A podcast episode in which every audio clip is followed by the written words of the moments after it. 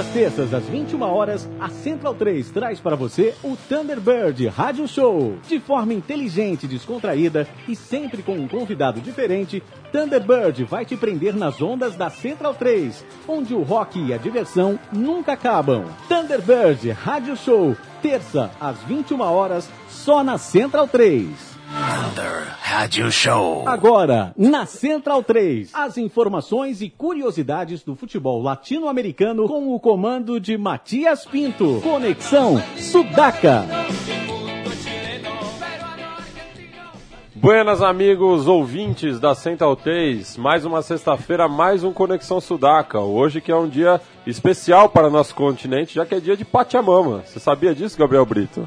Boa noite, Matias. Boa noite a todos. Não, não sabia que era o dia da Pachamama, mas que todos um dia cheguemos. Bem vivamos, né? e o Felipe, Felipe Domingues, você sabia que era dia de Pachamama? Não sabia, mas é, Pachamama que já me amaldiçoou quando estive lá no, nos Andes. É, tive o mesmo problema que o, que o seu Matias vem passando essa semana e é isso aí. Semana é, emblemática, né? Com a, com a morte de Dom Julio. O Julio Grondona nos deixou essa semana. É, assim como o ídolo de todos aqui da mesa, o Fausto do Hermes e Renato. E o programa em homenagem a ele também, acho que foi o último grande humorista brasileiro. O maior do século XXI, sem dúvida. Fausto Fante, esse programa dedicado para ele, ele que muito inspirado por, por El Chavo, Delocho, é, sempre deixou essa marca, né? E falar um pouco da morte do Grondona, a gente já está tentando contactar o Fernando Prieto, da revista Sense, para falar um pouco, mas o, o Felipe deu uma lida interessante aí sobre os possíveis é, substitutos, né? Do, do, de quem parecia insubstituível, que só a morte é, lhe tirou do cargo. É, exatamente por isso eu acho que ele não preparou né, o substituto, né? E dentro do grondonismo, né, os possíveis é, candidatos a sucedê-lo, é, o Luiz Segura, né, que é o vice da, da AFA, é, presidente do Argentino Júnior, que vai presidir a AFA pelo menos até outubro, quando acontecem as eleições, que vai definir o novo presidente da AFA. Luiz Segura que ficou muito conhecido ainda durante a Copa do Mundo, envolvido na, naquele escândalo de, de revenda de ingressos né, dos, da, dos ingressos que a FIFA repassava para a Federação Argentina. E o Luiz Segura foi, foi flagrado pelas câmeras da ESPN, né, revendendo ingressos no, no hotel lá no Rio de Janeiro. E, ele assume até outubro, mas também o Alejandro Maron, presidente do Lanús, é um advogado e um cara muito bem quisto pelo Grondona, é um cara jovem de 43 anos que ele pode é um dos fortes candidatos a assumir, né? E também dentro do, desse processo, muita, muita politicagem, né? O cristianismo também tem seus candidatos, até o Macri tenta colocar alguns nomes ali para para suceder o Grondona e tem os opositores no interior do país, né? A gente Foi. vai falar mais um pouco disso mais para frente. Fernando, tá na escuta? Que tal? Buenas noches, sim. Buenas noches. Eh, a, a gente estava aqui falando que hoje é dia de Pachamama, fiquei sabendo isso por você hoje. É, então esse programa vai ser abençoado né, pela, pela mãe da terra. E a gente está falando também, já que o Grondona desceu a sete palmos da terra, é, estamos falando primeiramente de quem será o possível substituto dele. Você tem algum palpite? Por ahora va a ser eh, Luis Segura, que es eh, el presidente de Argentinos Juniors y, uno, de, uno, de, los hombres más cercanos a, a Grondona y una de las personas con más peso en, la AFA. Eh, va a estar un tiempo hasta el año que viene, que el año que iba a haber elecciones, o que iba a reelegir a Grondona en caso de que eh, estuviera. Y ahí, bueno, eh, va a ser un, tema complicado porque eh, muchos dirigentes seguramente van a querer ocupar el sillón de Grondona. Realmente hoy por hoy y con todo tan fresco del fallecimiento de Grondona, no se sabe quién, qué candidatos puede haber, o sea, está todo muy eh, fresco, de, hecho la AFA no tuvo actividades hasta, no tiene actividades hasta, hasta una semana cumplido el fallecimiento de Grondona, que va a ser el miércoles que viene, Así que bueno, por el momento no se sabe quién puede ocuparlo. Por ahora va a ser Segura. Y después seguramente va a estar entre los dirigentes que eran más cercanos a él, el propio Segura, Meissner. Se habla de Aníbal Fernández, que es un hombre vinculado a la política y al gobierno de Cristina Fernández. É, e. Bom, é... como é que chama? É, Fernando. Fernando, aqui é Gabriel, boa noite. ¿Qué tal? Buenas noches.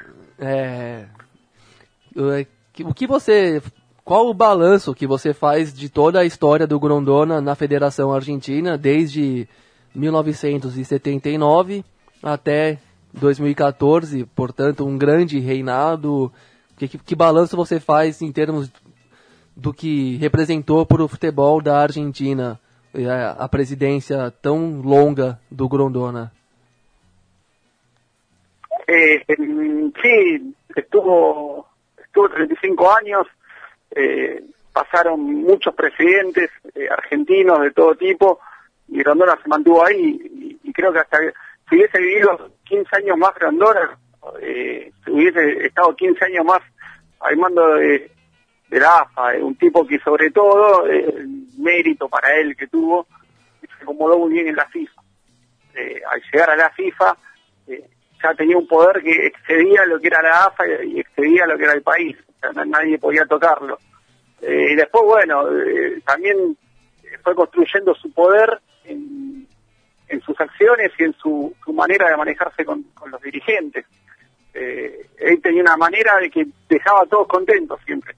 Este, administraba la, caja de, o sea, en Argentina eh, la plata de la televisación no va a los clubes, va a la AFA, la AFA la, distribuye entre los clubes. Entonces los clubes que por ahí estaban mal económicamente y necesitaban un préstamo grande de plata, iban y se lo pedían a Rondona.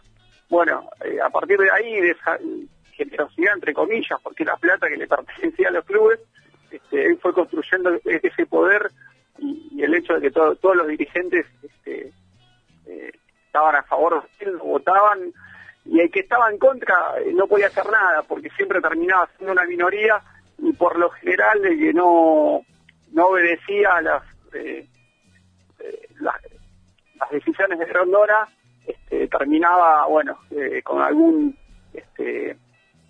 con una tirada de oreja que podía hacer que, que, lo, que no lo favorecieran en algún partido, que, perdón, que lo perjudicaran en algún partido, o, o que no, o no recibía esa ayuda económica que sí recibían los demás clubes. O sea, era- pr- prácticamente era una dictadura. É, Fernando, boa noite. Fala Felipe. É, Boa noite. O Fernando Grandona, é, nos últimos anos, ele teve decisões muito polêmicas, né? A começar pelo Futebol para Todos, que revolucionou o futebol na Argentina, né? Com a estatização pelo, pelo governo Kirchner. Eu queria, ver- queria saber de você é, como isso influenciou no- nas divisões menores da Argentina, né? Que você é um especialista no, no caso, o que influenciou na, na B Nacional, na B Metropolitana, é, esse poder do, do Estado diante do futebol argentino. Eh, me estás preguntando cómo quedan las divisiones ahora. Sim, e se você puder explicar um pouco pra gente como que vai ocorrer essa transição do, do novo torneio na Argentina com, com 30 clubes na primeira divisão, né? Quantos descensos terá na, na, na primeira divisão e quantos acessos na, na B Nacional para a primeira? Bueno, eh, el, cambio grande y significativo son los 30 equipos de primera, como estaba diciendo recién. Este, lo que pasa es que, a ver, eh, el fallecimiento de Grondona va a cambiar mucho esto radicalmente, porque volviendo a lo que decía antes, era lo que decía Grondona y nadie más. Eh, no, opinaba nadie más y, creo que tampoco ningún dirigente, pero ninguno de los que queda, tiene la llegada que tenía Grondona al gobierno actual. ¿sí? Este, era como que hay un dirigente que estaba por encima de todos, que era Grondona, y el resto, ninguno estaba está capacitado ni siquiera a un 25% de lo que es Grondona. Sí, o sea, él nunca formó un dirigente como para que lo pueda suceder. Siempre fueron dirigentes que este, obedecían lo que decía Grondona, lo acompañaban, probablemente este, lo aconsejaran, pero siempre la decisión final en todo, pero en, todo, hasta, hasta en lo más chico, era de Grondona. ¿Sí? Bueno, ahora con el tema de los 30 equipos, es que bueno, esto se va a llevar a cabo eh, el año que viene, ya es muy difícil que vaya para atrás. El problema es que el año que viene hay elecciones no solo en la AFA, sino que a nivel eh, gobierno nacional. Yo no sé si el gobierno, si, si sigue este gobierno, seguramente seguirá con el fútbol para todos, con eh, bajando la plata para los 30 equipos, pero si gana otro gobierno, no nada garantiza que este, se reciba esa ayuda económica de la televisación. Y la AFA hay que ver también si este si quiere, digamos, eh, seguir con el torneo de 30 equipos, porque eh, convengamos que, que haya 30 clubes en primera favorece mucho a los clubes más chicos no, no tanto a los grandes. Entonces hay que ver qué, qué dirigente queda al mando de la AFA, si es dirigente de un equipo grande que no le va a hacer mucha gracia que haya 30 equipos en primera y que la repartija de la plata de la televisión sea más grande, a un equipo chico que le da la posibilidad a un dirigente, pongamos segura, Argentino Juniors, eh, va a ser mucho más este abonado que haya 30 equipos en primera a que haya como se hizo habitualmente. Después el resto de las categorías, la verdad que no este, no repercute demasiado. Eh, y el año que viene van a tener casi todas, la primera B nacional, la B, la C y la D van a tener uno o dos equipos más, pero más o menos los participantes que tuvo siempre, no, realmente no cambia mucho el mapa. Eh, en el fútbol del interior sí va a cambiar, que bueno, ya ha cambiado porque el Federal A, que es el viejo Argentino A, que era el torneo, la tercera división, digamos, que nucleaba a todos los equipos del interior del país que no estuvieran afiliados a la AFA, esta categoría aumentó un 100% eh, su número de, participantes. Entonces, de ese, desde ese lado, sí quizás es más inclusivo el cambio este de los 30 equipos que se hizo justamente para que después en Nacional B no se resienta, quedan 20 clubes, a pesar de los 10 ascensos que va a haber este año de primera. É, E- Fernando, eu queria fazer uma pergunta agora sobre a escalada da violência no futebol argentino durante a gestão do Grondona, que ele recebeu o comando da AFA com cerca de 80, mo- 80 casos de, de morte no futebol argentino e esse número mais do que dobrou durante a gestão dele. É, quais foram as conivências que ele é, teve ne- nesse processo para que o, a violência explodisse? todas. Eh, hubo más de 170 muertes en, en, en los 35 años que Ramón estuvo en la AFA. Eh, el tema de la violencia es, eh, es muy amplio, como, como quizás para limitarlo solamente al fútbol. O sea, la sociedad eh, también en 35 años se volvió mucho más violenta. Eh, la ausencia del Estado eh, para frenar la violencia, que vuelvo a decir, no, no solamente del fútbol, también de la sociedad, este, también conspira que, a ver, en Argentina eh, el problema que hay también es que eh, hay muy poca tolerancia con el hincha de otro equipo y uno de repente va por la calle con la camiseta eh, de Independiente y pasa un hincha de Racing y le grita algo y si el Independiente le contesta se termina agarrando trompadas. Es así y es así en la cancha y es así en cualquier lado, en cualquier ámbito. El fútbol argentino se vive así la violencia estar está, va a estar y creo que va a estar en cualquier presidente. Lo que siempre se le machacó a Grondona, lo que siempre se le criticó, digamos, es que no, no, no mostró una voluntad como para frenarlo, como para decirle a los clubes, che, controlen a la gente que tienen, a los violentos que tienen ustedes. O sea, eh, las barra bravas también fueron mutando. Hoy las barras, eh, por eso digo que estos 35 años de Grondona es mucho, es muy abarcativo todo eh, las barra bravas fueron mutando mucho. Hoy, hoy son sociedades de 200 tipos que están más preocupados en agarrar puestos políticos, en, en agarrar plata que venga de otro lado, que 200 tipos que se fueran a pelear y se quisieran robar una bandera, como era de repente eh, fines de la década del 80, principios eh, de los 90. Las barras tenían otra cosa en la cabeza, no estaban tan metidas en la política, no estaban tan metidas en los negocios, eh, no no manejó. Hoy por hoy hay barras que tienen eh, pases de los jugadores, o sea, están metidos en las negociaciones de, las transferencias de, los jugadores de un club a otro. Eso no pasaba. Y, no pasaba, y vuelvo a decir, Grondona también, el presidente de la AFA, nunca se paró la violencia, nunca se le dijo a los clubes, che, cálmense un poco. Siempre fueron los, los, barras que tuvieron más poder que los dirigentes. Hoy tienen mucho más poder que tenían antes. Entonces hoy ya hay barra está por encima del club, del dirigente, eh, eventualmente hasta está por encima de un político, ya son completamente incontrolables. lo que se, eh, vuelvo a decir, se, se le critica mucho a Grondona es que nunca tampoco dio un mensaje, este, como decir, bueno, paremos un poco la moto.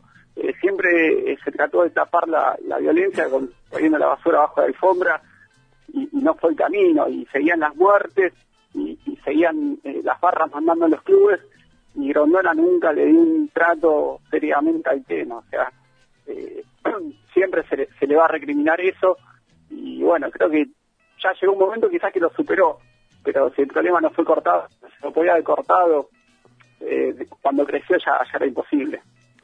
É, Fernando, e sobre essa questão da violência ainda, um grande desdobramento né, que nós tivemos recentemente, acho que há quatro anos, foi a proibição do público visitante. Sete anos. Sete anos já? Sete anos no Nueva Chicago e Tigre Sim, sim. em dois, promoção de 2007.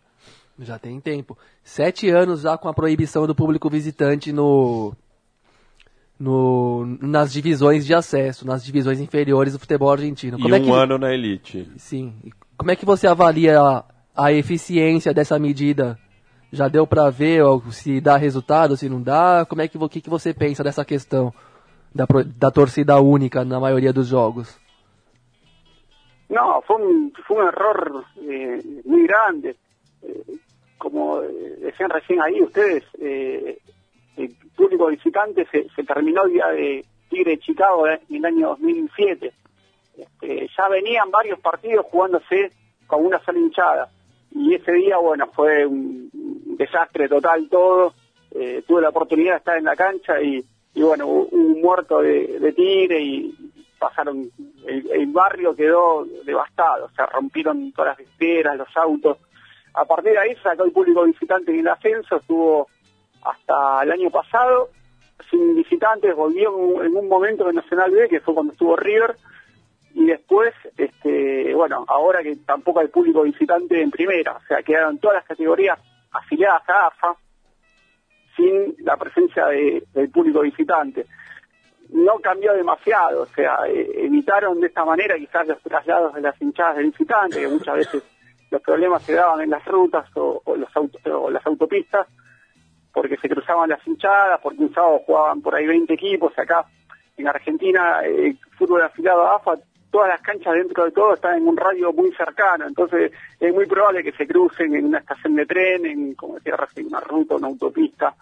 Entonces quizás se evitó eso, pero después no mucho más, o sea, eh, fue cuestión de que sacaran el público visitante para que las hinchadas, la, la hinchada del propio equipo se dividieran en las dos barras por un tema de poder o por un tema este barrio o lo que fuera y se terminaban peleando entre las hinchadas del mismo equipo y hubo clubes que tuvieron un año o medio año jugando sin público directamente porque se peleaban entre ellos mismos los barras o los hinchas que conocían del barrio y, bueno, es como que no se solucionó nada, la violencia siguió con una hinchada menos, quizás con este, eh, el hecho de, que no se cruzaran y, y- y muy poco más.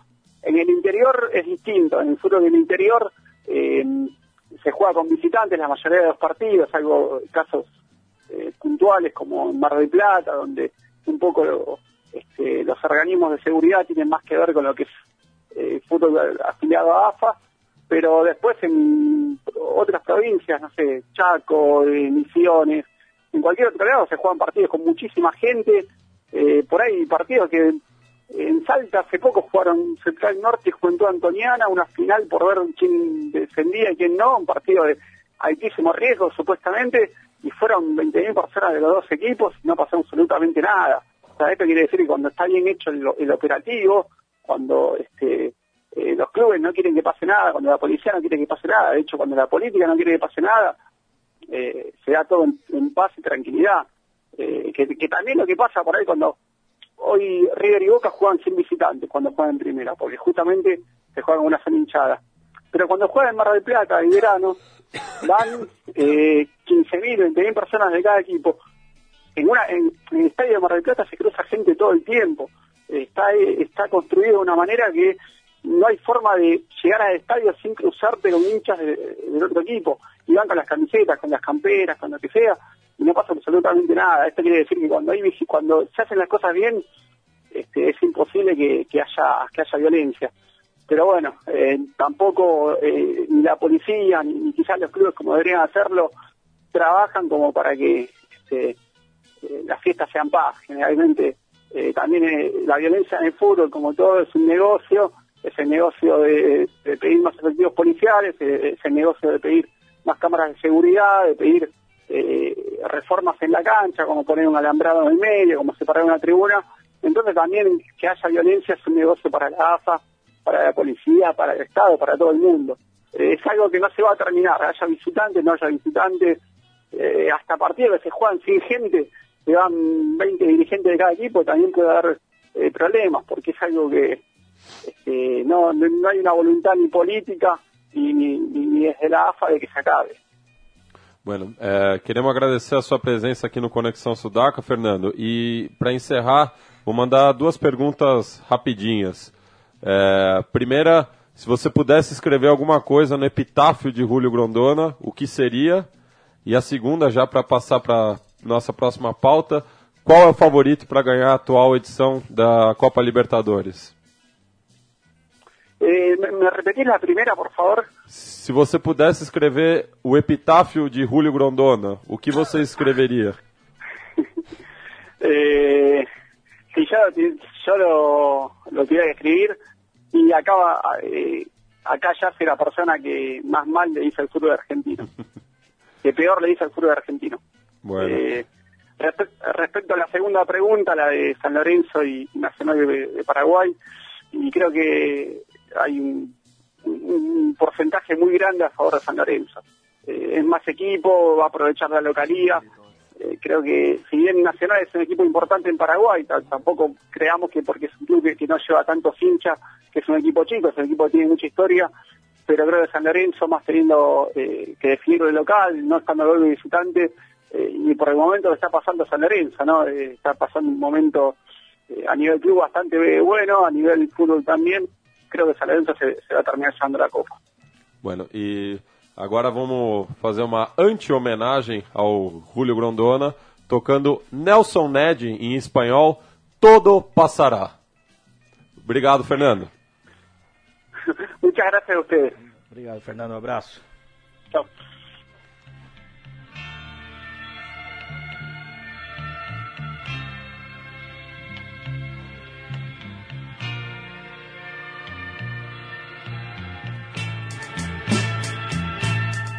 Yo te di tanto amor por un día y después sin querer te perdí.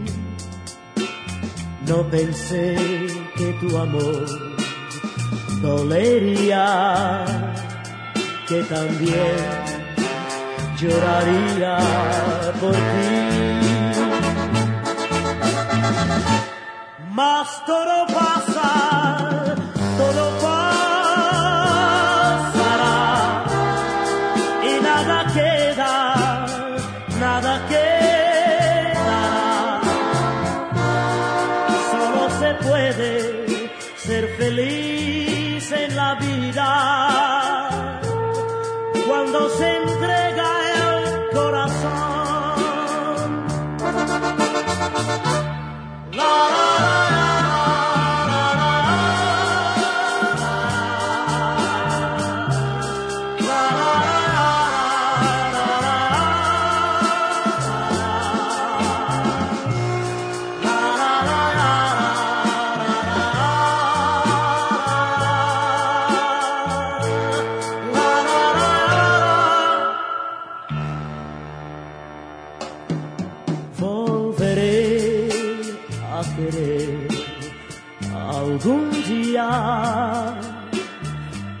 tendré ya jamás que llorar, aunque en mí no haya más alegría de esperanza. Ya puedo gritar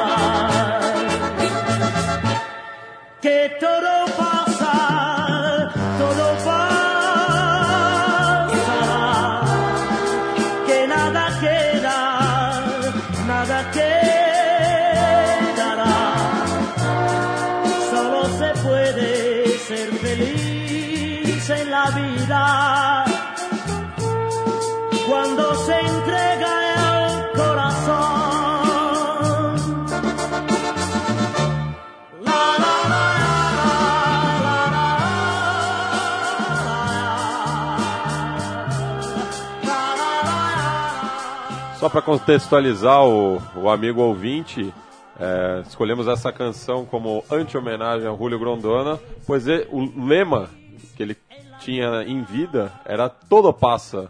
Tinha até um anel com essa inscrição, porque realmente ele passou por 30, eh, 35 anos, passou por sete governos, se não me falha Começou com o Afonso. a memória. Não, começou com Começou a com a ditadura, ditadura. Videja, depois Alfonsin, Depois Menem, Menem, eh, De la Rua, Kirchner e Cristina. Daí, no Kirchner também. Teve cinco presidentes. eh, numa semana. antes do Kirchner, to- toda aquela confusão. Então, seis, seis governos. É, eu tenho em mãos Seis, aqui até seis. uma É. biografia do Grondona, Todo Passa, é, do Hernán Castillo, né? Negócios e Política, de Videla a los Kirchner. Ele que foi conduzido ao poder pelo almirante Lacoste. Carlos Lacoste, da linha mais do que dura da Que era ditadura amigão do, do militar. Avelange, né? Exatamente, super amigo, não é a tua Avelange. Mexeu muito os pauzinhos para a Copa do Mundo de, de, de 78 ser na Argentina. Tudo bem que o golpe é de 76 e já estava decidido, mas um, em hipótese, o, jamais, o brasileiro jamais cogitou qualquer mudança de planos em relação àquela Copa do Mundo. Então, de modo que reclamar do Peru é, é fácil para nós brasileiros aqui, mas temos parte nisso de toda forma. E o Grondona que fez carreira política no futebol, né, através primeiro do Arsenal de Sarandi, que ele fundou junto com um irmão e amigos, um clube que era meio uma fusão de Independente e Racing ali no partido de Avejaneda. Ele era torcedor do Independente, fez parte da comissão de futebol Independente, depois foi na, naquela hum, tetracampeonato da Libertadores do Rojo, ele foi alçado à condição de presidente. Era muito amigo do Menotti, que foi o técnico campeão em 78, e isso ajudou ele a assumir o cargo em 79. É, então por aí também existe alguma diferença em relação pro- em relação ao, digamos, ao seu comparsa Ricardo Teixeira, né? Claro que os dois têm a mesma, basicamente a mesma qualidade humana e administrativa, mas o, ao contrário do Brasil, onde os, dirigentes do futebol vêm de qualquer lugar, Ricardo Teixeira, por exemplo, veio do mercado financeiro, casou com a filha do Avelange e a partir daí achou, cavou uma boquinha no mundo do futebol e da CBF. Quando a CBF estava falida, desmoralizada, o futebol brasileiro também estava numa fase meio brava, de crise. Bom, não que esteja melhor hoje, mas enfim, na época era o contexto. E na Argentina, a- a- uma pequena diferença, nesse caso favorável, mas que também não acaba não mudando muito na realidade pelo, pela dinâmica das coisas, é que o presidente da AFA sempre sai de um clube de futebol, não de uma federação, de algum amiguinho da política, meio obscuro. Lá, lá, todos esses dirigentes que nós citamos aqui que podem suceder o Grondona são bem conhecidos do público argentino, né? O que também, no, que, no final das contas, não quer dizer muito, porque, como resu para resumir um pouco da entrevista com o nosso camarada Fernando Prieto. Prieto, é uma gestão que a, a, a imagem e semelhança da CBF amarrou os clubes, né, em relação à questão econômica, principalmente, com esse dinheiro que sempre passou e foi controlado pela AFA, sempre condicionou o obviamente sempre, sempre condicionando empréstimos a apoios, né, ainda que de forma velada, mas isso todo mundo entende que acontece automaticamente. Quem maneja o dinheiro controla a política facilmente. E com a federação passando pelos clubes, passando, aliás, controlando o dinheiro que seria de direitos dos clubes, isso se deu de forma muito clara na Argentina, tanto que o Grondona conseguiu fazer ajustes políticos em qualquer tipo de contexto pelo qual o país passava. O mesmo lema das federações e confederações do Brasil de federação rica, clubes pobres, passando chapéu. Então é uma figura que não vai deixar saudade, mas que tinha uma grande sagacidade política. E segundo apontam alguns analistas argentinos, não existe um sucessor com a mesma, digamos, esperteza dele para, mesmo que nesses moldes, man, é, controlar o futebol argentino e reorganizar as coisas, né? Tem esse campeonato ridículo de 30 clubes pela frente, uma relação imbricada com o governo Kirchner, que vai passar por eleições no ano que vem e muita coisa pode mudar. A relação com as Barra Bravas cada vez mais comprometida e cada vez mais é, nociva ao futebol argentino, então ficam muitas feridas abertas para o futebol dos nossos É, vizinhos. no âmbito internacional também, porque vale lembrar que o Grondona era é, Vice-presidente da, FIFA. né? E ele mesmo disse que só, é- só chegou a vice-presidência da FIFA, não chegou ao posto máximo, porque ele só se falava uma língua. Mas a Milonga resolvia muita coisa. Mas- E ele, falando em FIFA, estava na lista dos agraciados com propinas e mais propinas em negociações de direitos, de marketing. Inclusive Da, estourou uma, do uma escândalo da denúncia... ISL, ele É. era um dos listados pelo Andrew Janis, que arrebentou essa cartolagem toda com os livros que escreveu. Enfim, uma figura dessas aí que habita o futebol sul-americano e empobrece nosso futebol a cada dia, né? Seja na CBF, na AFA, na Comebol e chegando à FIFA. Um- uma figura, digamos, um, um dos coronéis do futebol, né?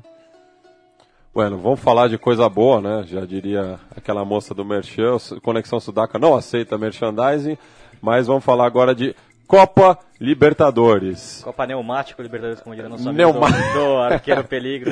Neumático Libertadores, pneumático pro ouvinte é pneu, né? Então, a Libertadores é, atualmente é patrocinada por uma marca de pneus, então Copa Neumático Libertadores.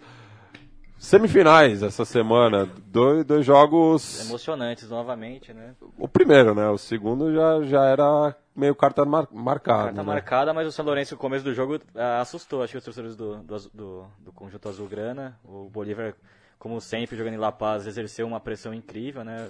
Aí eu acho que apareceu a figura do Sebastião Torrico, goleiro que, a meu ver, já entra na história do, do, do São Lourenço de uma forma bem marcante, né? No- vale lembrar que no, no título argentino, no torneio inicial, ele pegou uma bola no último minuto contra o Vélez incrível, tendo sua luva sendo abençoada pelo Papa Francisco depois.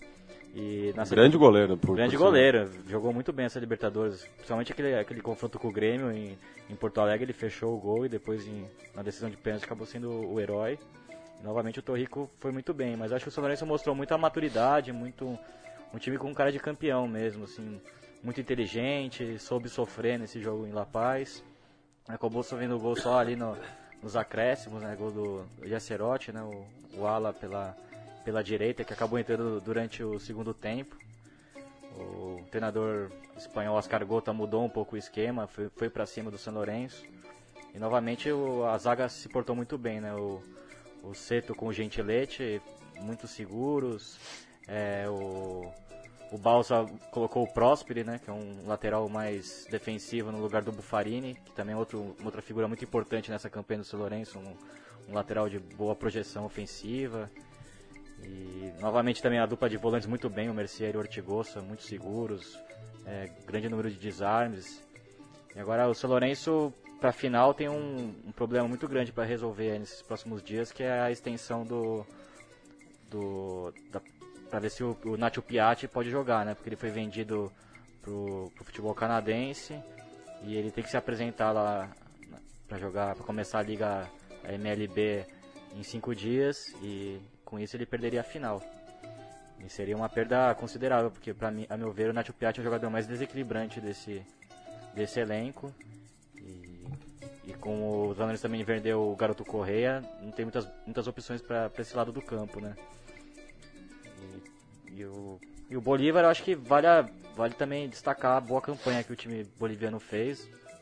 Um time que mostrou muitas qualidades, muito ordenado. É, acho que é a primeira vez que uma equipe boliviana consegue jogar bem no alto e no plano, né? É, vai, vai ficar marcada por isso. Teve azar, né, no, no jogo contra o Ah, jogo São Lourenço na, na 5 a 0. ida, não, não corresponde É, à à campanha. Essa desgraça de abrir uma janela gigante no, É. no, num futebol de terceiro mundo, o terceiro mundo no caso economicamente falando. Perdeu seu jogador E emblema, aí você né? perde jogadores no meio da campanha e não entende por que, que o time volta pior, né? Como vocês explicaram, o, o uruguaio Ferreira era uma referência importantíssima do time. Tinha feito uma grande Libertadores pelo Bolívar, fez aquele golaço histórico contra o Lanús no último minuto lá, e que foi o gol da classificação. E, e era o cara da- do corte da bola alta, né? E nesse jogo do 5 a 0 foram simplesmente três gols de cruzamento, sem mar, com a marcação toda perdida. E de repente ele teria evitado isso com duas cabeçadinhas para fora da área. né?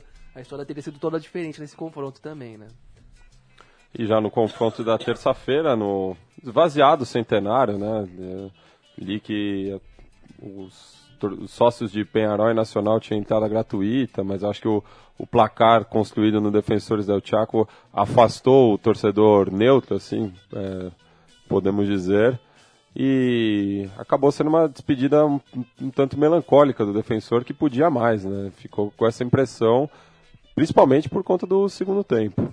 É, é um time mais talentoso que o Nacional, mas vale, vale dizer que o Nacional é um time muito bem muito bem organizado, né, pelo Gustavo Morinigo. Aliás, todos os times paraguaios vêm demonstrando muita solidez tática, né, sempre jogando no 4-4-2, parece que já algo já implementado, Instituído instituído mesmo na não só na seleção como nos times paraguaios, O Olímpia do ano passado também. 4-4-2 muito com as linhas muito próximas. É muito difícil jogar contra esses times do Paraguai, defesas bem sólidas. Mas eu acho que o defensor nesse jogo é, até merecia uma melhor sorte, né? A- novamente me agradou muito esse garoto Felipe Gedós, um jogador que a gente não, que a gente não consegue encontrar aqui na nossa liga. Somente a personalidade, né? Nos, nos momentos mais difíceis do defensor no jogo.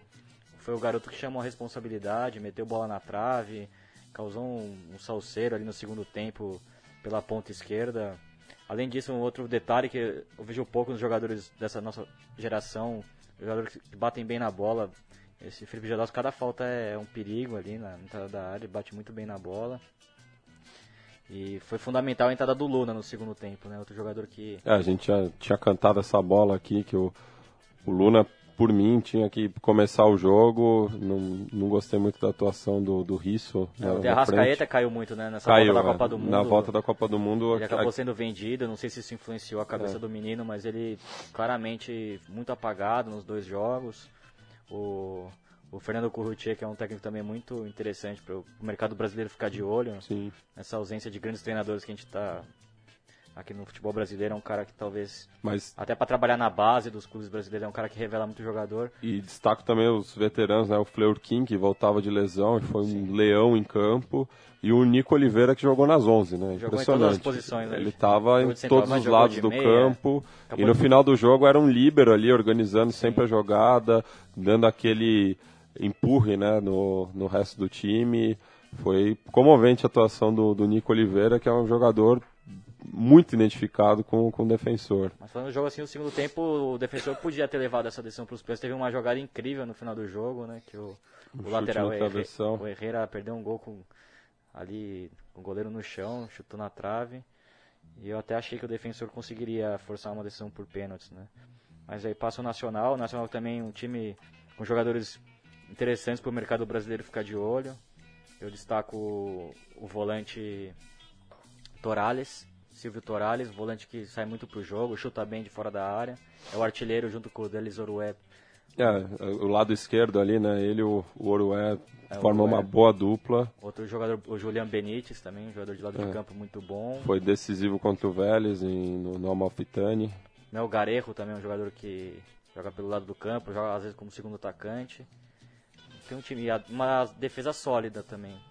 Jogadores que. E o goleiro também, o Nacho Don, goleiro também argentino, simbólico, já na terceira passagem pelo clube, já ganhou três títulos pelo Nacional Querido. Lembrando que o Nacional ficou mais de 60 anos no, no jejum, né? Acho que de, de clubes tradicionais, pelo que me parece, é um dos maiores jejuns da América do Sul, se não o maior. Bom, mas o defensor sentiu um pouco de pena pela eliminação. Acho um time muito simpático e agradável de ver jogar. Tem bons e jovens jogadores. Como diz Felipe aqui, um time mais talentoso, né? Mas o Nacional teve muito mérito dentro do estilo paraguaio que a gente vê em vários clubes. Muita luta, muita entrega coletiva, muita consciência tática. Enfim, a final de dois times que lutaram e chegaram contra toda essa prepotência do futebol brasileiro aí, cada vez pior, mas ainda assim autocentrado, que adora falar que não precisa de influência estrangeira para nada, mas também tá nessa não, não esboça a menor mudança, né? E agora teremos as finais certamente em duas quartas-feiras, onde teremos joguinhos do brasileiro, do futebol brasileiro paralelos, né? Pra gente, pra gente não ver a final do Campeonato Sul-Americano. A gente é da América do Sul, o principal país, o que mais tem vencido a É, é Libertadores. impressionante o e não silêncio, vamos ver a né? final porque ninguém. é, vamos cagar pra final da Libertadores, foda-se, né? Então vai ter duas quartas-feiras de final de Libertadores e não vamos ver, porque vai estar a Copa do Brasil, vão remanejar jogo do Corinthians pra botar na quarta, do São Paulo, vão tirar mando do Bragantino, desculpa aí, mas é um- esse futebolzinho horroroso que tá o Brasil aqui, sem alma e que a gente não pode ver a final da Libertadores, mas pra ver a final da Liga dos Campeões, que tem lá horário especial na TV, agora, ainda mais agora que é de sábado, né? Rede Nacional, Globo e Band passando ao vivo pro Brasil inteiro, a final de Liga dos Campeões. Então vamos aí falar que não precisamos aprender com os estrangeiros, entre eles os europeus. Guardiola não precisa treinar a seleção brasileira, Mourinho também não. Mas vamos continuar ajudando a formação de torcedores dos clubes europeus aí, do Bayern de Munique, do Barcelona exibindo com toda a pompa e o glamour que- a final da Liga dos Campeões e ignorando completamente a, existência da, Libertadores assim que os clubes brasileiros caem fora, né? Tá, tá, tá, talvez é, isso mude quando a, a seleção brasileira não conseguir passar por uma eliminatória. É, eu acho no, que no tá- futuro não tão distante, Eu né? acho que já vai sofrer demais nessa eliminatória. Essa próxima aí, então, o, a distância do, do, do futebol brasileiro com o resto do continente é cada vez maior. Parece que não, não acontece nada do, do, do outro lado, né? Aí ficam impressionados quando vem um Conca e. é, E joga mais fácil que todos os camisa 10 que você formou nos últimos cinco anos. É. Sendo que o Conca nunca foi ninguém na Argentina também. Não se firmou no, no, no No River Plate, Tigre, no- não se firmou no Rosário Central. Acabou já tava a carreira no futebol chileno, né? Aí foi pro Chile, a, a exemplo do Montilho, melhorou no Chile, evoluiu, cresceu, fez boas campanhas em Copas é, continentais, veio pra cá e jogou e arrebentava aqui, né? Mas aí, É, enquanto Enfim. isso, hoje à tarde eu tava lendo a notícia, uma loucura, torcida do São Lourenço para conseguir ingressos para o jogo no Paraguai, os ingressos esgotados em poucas horas, uma, uma multidão de sócios do São Lourenço foram tentar é, lugar nos 25 ônibus que a diretoria do São Lourenço disponibilizou para os torcedores irem até o Paraguai e outros três aviões charter, né, que vão lotados de torcedores do São Lourenço e já tudo esgotado, 4 mil ingressos esgotados em menos de duas horas. O Lourenço tinha pedido 10 mil ingressos, o Nacional obviamente não cedeu. meu, O tamanho Foram era... só quatro, porque é o, é o regulamento da Comembol. Lembrando que se fosse seguir o regulamento à risca, nem o Defensores del Chaco seria habilitado, porque tem menos de 40 Não, mil. regulamento brilhante que só vale quando a Comebol, desses grondonas e grondoninhas, Figueiredos valha. e Leoses. Ficam até hoje falando que só pode ter final onde, onde cabe 40 mil, sabendo que tem, tem países que não tem pra 40 mil. E mesmo assim eles não fazem nenhuma observação no regulamento sobre como é que seria Sobre nesse caso. exceção. Mesmo que fala, ó, se não tiver nenhum pra 40 mil, vai no que tiver mais. E lembrando sempre que quando o, o estádio do Independiente, o clube pelo qual o Grondona tinha muito carinho, não estava para 40 mil pessoas, isso não impediu a final da Copa Sul-Americana de 2010, né? 2010. Mas, o, Contra, de contra o Goiás. mas por outro lado, o, de o Arsenal de Sarandi teve que jogar a final da Sul-Americana de 2007 no cilindro Mas de aí já, porque já seria muita esculhambação liberar aquele estádio do, do Arsenal, né? Mas o do Independiente, que teoricamente não, tava, não tinha os 40 mil, fez, sediou a final quando quis. Quando teve, a aliás, a ocasião. E aí saiu também os, os preços né, do, do- dos ingressos para a final no Defensores del Chaco. As graderias norte estão a 20 mil guaranis, que dá cerca de. 20, dá, dá cerca de 10 reais. 10 reais. É, E o Santo André jogando a, a Copa Estado por 20 reais, o ingresso mais barato. é, e Que mundo vivemos? né? as plateias estão 40, que daí também dá uns 20 reais. E as preferenciais 80 mil, daí já um pouco mais salgado. 30 conta. É, O mais caro pra final 40, da... uns 40 40 reais reais. mais caro pra final da Libertadores. É, meu amigo Pedro Butini, que está tentando ir assistir esse jogo em loco. Já até falei para ele pegar um ônibus de sacoleira ali, descer na Cidade del Este e seguir caminho para Assunção. Então, é esse cenário é animador para quem quiser topar uma aventura. E só fazer um, um contra um aqui do, do- dos elencos né, finalistas, rapidinho. Torico ou Nacho Dom? Tô rico. Tô rico. Dom. É, dois, os dois são É. pau a pau. Prosperi ou Coronel? É, não sei se o ele vai jogar ou o Bufarini, né? Eu, Ah, sim. é, tô, tô- vendo a, a É do escalação último jogo, do né? último jogo. Ah, o Bufarini pra mim é o, Bufarini. é o melhor lateral pra mim da Libertadores. É, né? o Bufarini com certeza. Bufarini. Aí a dupla de zaga Cáceres e Pires contra Gentiletti ou Tseto, que o Felipe já elogiou aqui. É, eu acho o Gentilete um zagueiro bem seguro, né? O Seto já não gosto mais tanto, eu acho que o Carlos Valdez, outro zagueiro, era, era melhor. E essa zaga do, do Paraguai me surpreendeu muito. Nos- na primeira fase eu achei bem trepidante, mas mostrou muita segurança, principalmente no jogo contra o defensor. Foi muito exigida pelo alto e saiu muito bem. Eu ficaria com, com a zaga paraguaia. Mas ou Mendonça? É, eu também vou com a zaga paraguaia, até porque é o forte do time, né? É. Mas ou Mendonça, eu vou de Mas. Mas também. É, o? Mas também. também no jogo aéreo o Mas fez gols importantes, né? Fez dois gols no, no jogo da ida da semifinal. Tor Torales ou Riveiros ou Ortigosa e Mercier? Puta, acho que são o forte dos dois times. É, esse- dupla de zaga muito boa do Paraguai, né? Cabeça de área aí bem servida É. dos dois lados. Mas eu acho Os que dois foram, as duas duplas foram muito fundamentais para os times chegarem, né? Então Mas- podemos, acho que, decretar um empate Só que técnico o entre Ortigosa essas e volantes. Mercier, acho que ah, o entrosamento, né? Jogam entrosamento junto vem desde desde os os argentinos de 2010. O Eu vi Mercier- esse time em O loco. Mercier me surpreendeu muito, né? Que Libertadores ele fez, né? Um jogador muito temperamento, bom passe, chega bem ao ataque. Um jogador também que, não sei a idade dele, mas que seria muito bom ver aqui no Brasil. O Ortigosa também sempre foi bom, né? Uma dupla de volantes realmente... É, tanto é que o Tata Martino acabou levando ele pra seleção paraguaia, né? É. Jogou a Copa de 2010. Verdade. Aí- Lembrado. Melgarejo ou Romagnoli? Ah, Romagnoli, né? Pela... Ele não fez uma Libertadores tão brilhante, né? Porque já tá no final da Cresceu carreira. agora nas semis. Mas é um jogador brilhante, né? Na bola parada muito importante, um jogador muito inteligente. E o sentimento que ele tem pelo São Lourenço, que eu acho uma coisa incrível, né? É um, é um jogador torcedor, né? Esses jogadores que fazem falta, acho que um personagem que fazem falta no nosso futebol. Romagnoli eu gosto muito, tem uma história espetacular no futebol. Pena que teve muita contusão ao longo da carreira, prejudicou muito. Ele poderia ter sido um camisa 10 de seleção argentina, mas o joelho não deixou. Vi jogar no estádio muita, muito bem no São Lourenço e Corinthians na semifinal da Mercosul de 2001.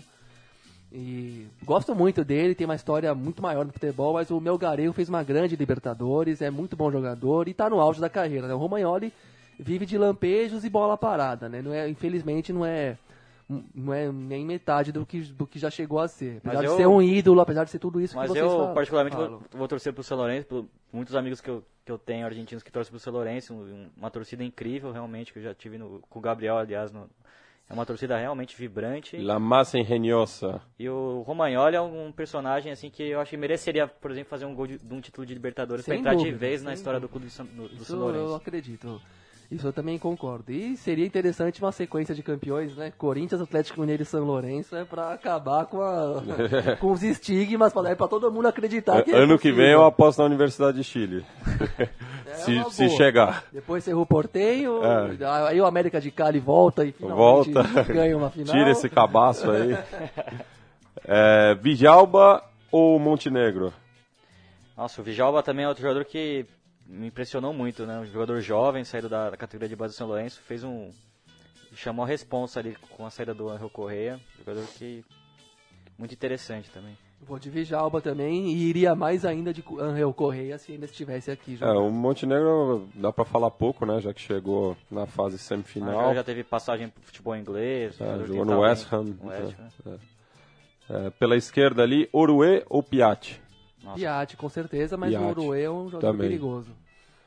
Se o Piatti jogar, né? Porque senão Também quem tem joga isso. no lugar dele? O Correia mesmo? O Correia Não, não, desculpa. o Mauro Matos que entra. no É, trouxe do- o, o Pablo Barrientos, que é um jogador talentoso, não é um jogador tanto de lado de campo, é mais um engante, mas pode fazer essa função ali no sacrifício por ser uma final. né? Mas o Barrientes é aquele molequinho que jogava com Sim. Montilho lá, uns quase 8, Sim, 10 exatamente. anos. Eu cheguei a ver A o Barreto ele, jogar no, sim. contra o Chacarita em em 2003. né? Aguante Fune. E na frente ali, Bland contra Benítez. Bland contra Benítez. É, Eu prefiro o Benítez. O Bland que fez gol no Corinthians, né? Jogava no Boca Sim. Juniors na, na edição passada. Retrasado. Retrasada, né? E. Não, passada mesmo, Ah, 2013. passada, os É, foi 2013. 1x0 o gol dele, né? no 1 a 0 jogo. o gol dele. E não é um jogador tão talentoso, é um jogador muito Meio, físico. é, meio grosso. Faz, acha, é um, acha alguns gols, mas é meio grossão. Então vou, do, vou, do- vou com o paraguaio dessa vez. E tem a opção do, Ma- Benítez. do Mauro Matos, que é um jogador que sempre foi de ascenso, já saiu do, do All Boys. Jogador bom de bola parada, mas também sem muitos recursos técnicos. E no comando técnico, Patom Balsa ou Gustavo Morininho? Ah, o- é, os dois, né? Difícil escolher o técnico, porque os dois trabalharam muito bem nesse campeonato. Aí o Balsa até demorou um pouquinho mais para achar o time. O Morinigo já tinha um time bem definido, ainda que teve dificuldades na primeira fase, mas depois se achou. Mas o time já estava meio, assim, já era o que era de- o tempo todo, né? Inclu- inclusive, o acho São Lourenço quase ficou por um fio de cair fora na primeira fase, vamos lembrar. Demorou para jogar bem o São Lourenço. Inclusive, eu acho que foi a primeira vez que os dois finalistas foram os piores na classificação Sim, geral. incrível 16º isso. e Não, 15º. é uma edição totalmente é, co- ilógica dessa É, Libertadores. Pro, pro torcedor do São Lourenço, que terminou em 15º, pensou, pô, se a gente ganhar o título, vou comemorar fora de casa. Receber o Nacional foi uma ótima notícia, né? É, exatamente. Ah, mas essa é a primeira definição do São Lourenço como local, né? O São Lourenço sempre acabou Sim. definindo como visitante. E o Nacional já, já tá acostumado com, a- com essa ideia. Mas acho que o Morinigo talvez seja o técnico, se for campeão, o técnico mais jovem a ganhar uma Libertadores tem 35, a- 34 anos. Sim.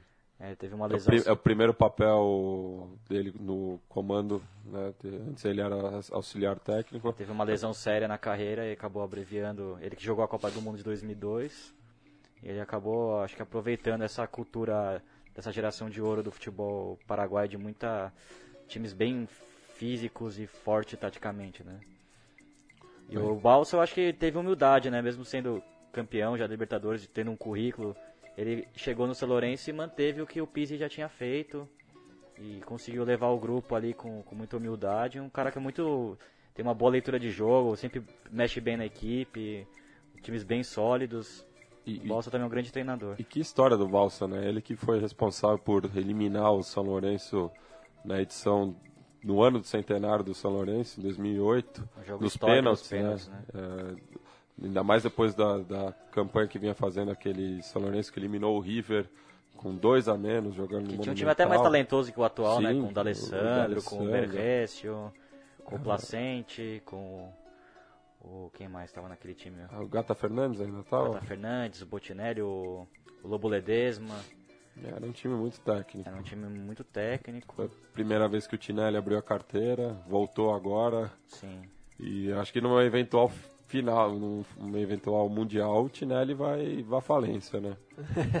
Ele e o Viggo Mortensen vão quebrar os porquinhos e A Botinelli tem bastante pra gastar. o Banco Ah, do mas, Vaticano ó, vai fazer uma Isso que eu doação. ia falar, porque o. Como se sabe, imagina que vão falar desse Papa se o Lourenço ganhar essa Libertadores depois de um ano e meio que ele deve ter de papado, o campeão argentino, saiu do rebaixamento, campeão argentino, ganhou a permissão para construir o estádio de novo, o campeão da Libertadores. E a, e a- e a piada E- corrente é que o, o, o, e o Ratzinger fizeram um, um acordo, né? Um fica com o Mundial, o outro com, a Libertadores. E já que o Bergoli está comandando uma limpeza ali no Banco do Vaticano, né, que por conta de diversas contas suspeitas de lavagem de dinheiro, tudo mais, tudo, e que agora ele está tentando moralizar um pouco essa situação lá, lá na Cúria Romana. Pega essas, congelou, já que ele congelou duas mil contas, ele podia pegar esse, esse dinheirinho aí, pode aparecer em dezembro no, com investimentos no Marrocos, né, que vai ser o Mundial, certo? Sim, Marrocos. Se só relembrando, né, para você desavisado que acompanha só a imprensa tradicional, se você quer assistir o Globo Esporte, final da Libertadores, as duas próximas quartas-feiras, ambas às 9h15, eh, dia 6 e 13. Olha, aí, 13 de agosto, hein, essa data que o pessoal considera meio de azarado, tomara que não seja uma mufa pro, pro São Menos Lourenço. pro torcedor do Internacional, né? Hã? Menos pro torcedor do Internacional. Ah, sim, mas digo no, no mundo, né? Mundialmente. Agosto é considerado um dia de azar e o dia 13 também. Então, 6 e 13 às 9 e 15 Gabriel esteve no Fest, La- Fest Latino e podia falar de umas recomendações aí de películas. Tivemos, como se sabe, o Festival de Cinema Latino-Americano em São Paulo, né, com 116 filmes espalhados em cerca de 10 salas. Nona edição. A nona edição do festival, cheio de. patrocinado por empresas grandes e tal, que é elogiável. Então, felizmente, um investimento bacana na cultura, filmes de graça para todo gosto. Incrível como as pessoas. tinha bons públicos em geral os filmes, né? Mas é incrível como pouca gente sabe, né? Porque Memória da América Latina é aquele lugar maravilhoso. E é um deserto em São e é, Paulo. um- é, e fica do lado do terminal Barra Funda, um terminal que deve passar um milhão de pessoas por dia Maior terminal da América Latina. Então é, deve ser isso e pessoal não sabe, vai e volta do trabalho, pega trem, pega metrô, pega ônibus de monte ali, ninguém dá uma paradinha pra ver para passar ali. Eu trabalhei uma época no Memorial da América Latina e era a grande reclamação do pessoal lá dentro, porque é um. Ele já mudou várias vezes de pasta dentro da Secretaria Estadual, é um órgão do, do Estado de São Paulo, porque ninguém quer aquilo. É, um- é meio um. um, um fardo, assim, para quem administra o Assim, memorial. Pros- Os Porque- administradores paulistas é totalmente inusitado a existência de um memorial da América Latina, né? Pra quem tá no poder aí há 20 anos é bizarro, só, certamente. E curiosamente foi o Quercia, né, que inaugurou Sim. ele. Mas é um- uma preciosidade da nossa cidade. Vi muitos filmes, eu fui o máximo possível. Claro que não dá pra ver tantos como se gostaria. Destaco o filme Leoneira, do diretor argentino Pablo Trapeiro, que foi um dos Homenageado, homenageados sim. do oficiais do, do festival, ao lado de Leandro Leal, Silvio Tendler. E o filme Leoneira é uma, é uma história de uma mulher que mora com. que mata o namorado, aí vai por um caso obscuro, mal resolvido judicialmente, vai parar na cadeia, onde ela tem um filho, e aí vai mostrando todo o desenrolar dos fatos e da vida dela de mãe solteira e presa, e as aventuras que se seguem, um filme legal de ver. Assisti também o filme Vence, uma, com- comédia cubana divertida também, sobre que acaba retratando com um certo escracho as condições de vida na ilha cubana, é, a herança da revolução na cultura nacional, mas também a escassez que, que, que existe no país, né, de, de como é que o povo se vira no dia a dia, e, enfim, um filme en- engraçado, e também vi um filme brasileiro do um outro que eu destaco do Fernando Coimbra, filme O Lobo Atrás da Porta, um filme pesadinho, que se passa no Rio de Janeiro, um drama entre relações conjugais e extraconjugais, que, enfim, como eu disse, é pesado, com a Leandra Leal e o Milen Cortaz, dois excelentes atores.